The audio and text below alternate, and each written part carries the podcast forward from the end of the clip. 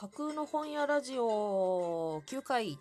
お届けしてまいります。いらっしゃいませ。ごきげんよう。えまこです。えーここまで、萌え木草子という本の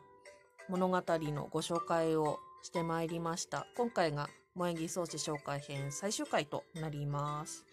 えー前回の最後の方で、物語とイラストレーションと、そしてブックデザインとのこの絶妙な組み合わせたまらないっていうのでテンションが爆上がりしましてそれでそのノリのままこの最終回の収録に臨んでやろうって思ったんですけどこのタイミングで Windows のアップデートが強制的に入ってしまったんですよ。であのこの BGM 浜辺で焼きそば可愛い曲ですけどこれあのパソコンでかけてるんですよね。はい。なので、あの、私曲がないと収録多分できないです。あの、無音の中で、こう、スマホに向かって一人喋り続けるっていうのは、到底無理だと思います。なので、あの、ちょっと気持ちが、時間を置いて、落ち着いた状態で9回の収録に臨んでおります。はい。ちょうどいい具合に落ち着いたタイミングですので、あの、著者の久保田先生にお礼を申し上げたいと思います。このラジオを実際に始める前に、あの、私、ツイッターのヘビーユーザーなので、目的に応じてアカウントいっぱい持ってるんですけど、別の雑談用アカウントで、こういうラジオをやりたくって、萌木草子を取り上げたいんだっていうようなことをつぶやいたんです。そうしましたら、あの、久保田先生がそのつぶやきを見つけてくださいまして、で、あの、収録して配信をしましたら、じゃあお知らせに上がりますっていうようなことをメッセージのやり取りをさせていただくっていうことができました。で、あのー私は、そういうちょっと打算的な性格の汚いところがありまして、こう、タイトルを含めてつぶやいたらば、あよくば、まん見つけていただけるんじゃないっていうような、あの、目論みがあったんですよね、実は。はい。大変申し訳ございませんでした。でも、事前にそういうふうに、あのやり取りをさせていただいたっていう経緯がありましたので、この収録が終わりましたら、改めてご挨拶とお知らせ等に上がろうと思っております。はい。えー主人公の萌木ちゃんが12歳っていう、このプロフィールだけを見たときに、あのー現代の12歳と平安時代の12歳ってもしかしたら、あの、年齢の感覚違うのかもしれないなっていうそういう感じはしているんです。多分、今よりも、昔の方が、例えば、死ぬことについてが身近だったかもしれないし、寿命が短かったかもしれないし、はい。そういうふうに、こう、何歳から大人とか、何歳まで子供っていうものも、今の感覚とはだいぶ違うんじゃないかと思います。だから、あの、作中で萌木ちゃんはいきなり12歳で働きに出るわけですけど、あの、それで早すぎるっていうことはないっていうふうに言われるんですよね。まあ、あの、現代感覚では12歳って小学校6年生とかですからね、あの、早すぎるわってなっちゃうんですけど、そういうふうに、こう、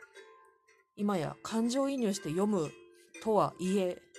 自分は萌木ちゃんの親世代以上くらいの年齢に当たりますので、こう、本人のつもりで苦難に立ち向かう気持ちを共有するっていう読み方ではなく、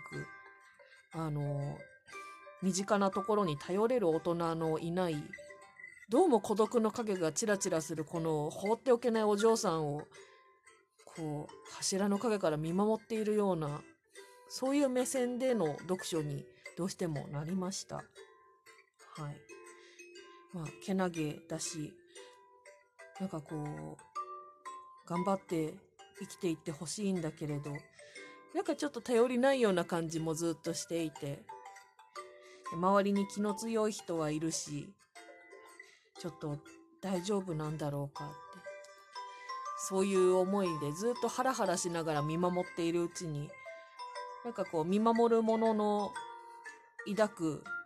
一種の愛おしさのようなものを感じるようになりました。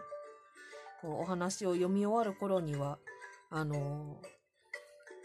萌木ちゃんが最終的にはちゃんとやりたいことを見つけたしあの頼れる人とも出会えたしよかったってあのこれで彼女が、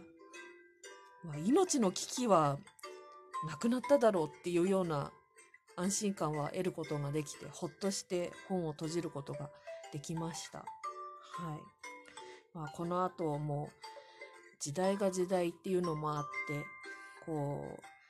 今の感覚で言う幸せとは違うかもしれないんですけど大変なことはいろいろあるかもしれないなとは思うんですがでこの時代でねあの最後に萌木ちゃんが選んだようなお仕事を女性がするっていうのがどれぐらい一般的だったんだろうなとかそういうふうには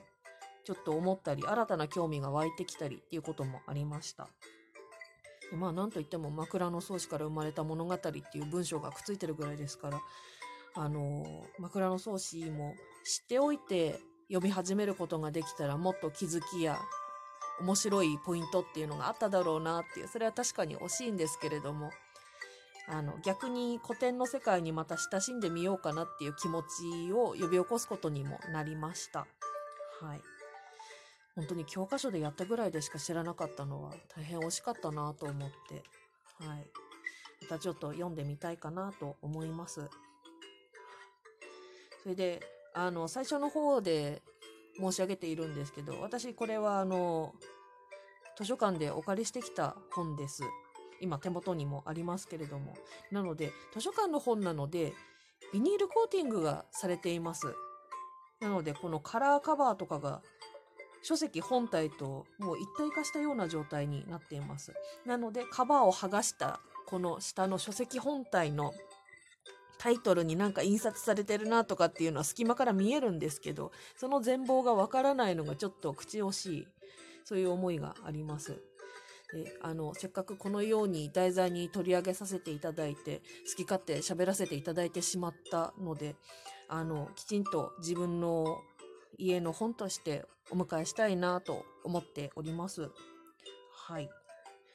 それでカバーしたも存分に眺めたいなと。やっぱりあの紙の物語っていうのがあんまりない、なくないですかね。あの、何を隠そう紙フェチですけど、はい。いいですよね。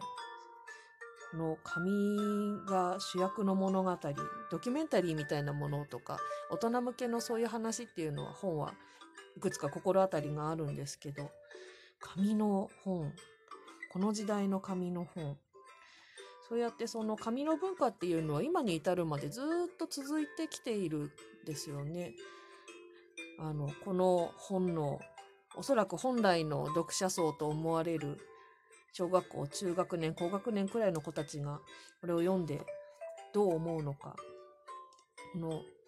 帯に本文から抜粋した文章が載っていますけど、文字を介して顔を合わせることも話をすることもない清少納言の気持ちの端を知ることができる。同じだと思ったり、全然違うと思ったり、素晴らしいと胸を打たれたり、ひどいことを言うと腹を立てたりできる。書き写されて多くの人の目に触れる。するとまた読んだ人ごとに様々に思うのだろう。その紙を父たちが作り出している。この抜き出しがあります。ちょっと引用して読ませていただきました。はい。この紙っていうもののこの遥か昔から担ってきた役割、人の心を書きつけて、物語を書きつけて、それが手から手へ伝わっていく。そしてその伝わった先々で読んだ人たちが思い思いに想像を繰り広げ、何かを感じる、涙したり笑ったりするっていうことが起きていく。そういうことが平安の昔から、多分それよりももっと昔から現代までずっと脈々と続いているんですよね。それに、あの、やっぱりちょっと感じるものがあります。あの、私が好きで選んでいるこの本屋っていう仕事も、あの、紙に書きつけられた物語なり、人の気持ちなり考え方なりを、あの、求める人がいて、探す私がいて、お金を出して買っていただいて、お手渡しするっていう、こういうことの繰り返しですから、はい。あの、また、精神誠意を込めて、この仕事を続けていきたいなっていうような気持ちの中に、この物語のこういう根底につながる部分があるなっていうふうに思っています。はい。あの、今後もそういうふうに、私は多分死ぬまで一生本屋なので、はい。こういう気持ちで求める人に、こう、しっかりと手渡していきたいなと思います。この図書館から借りてきた本は、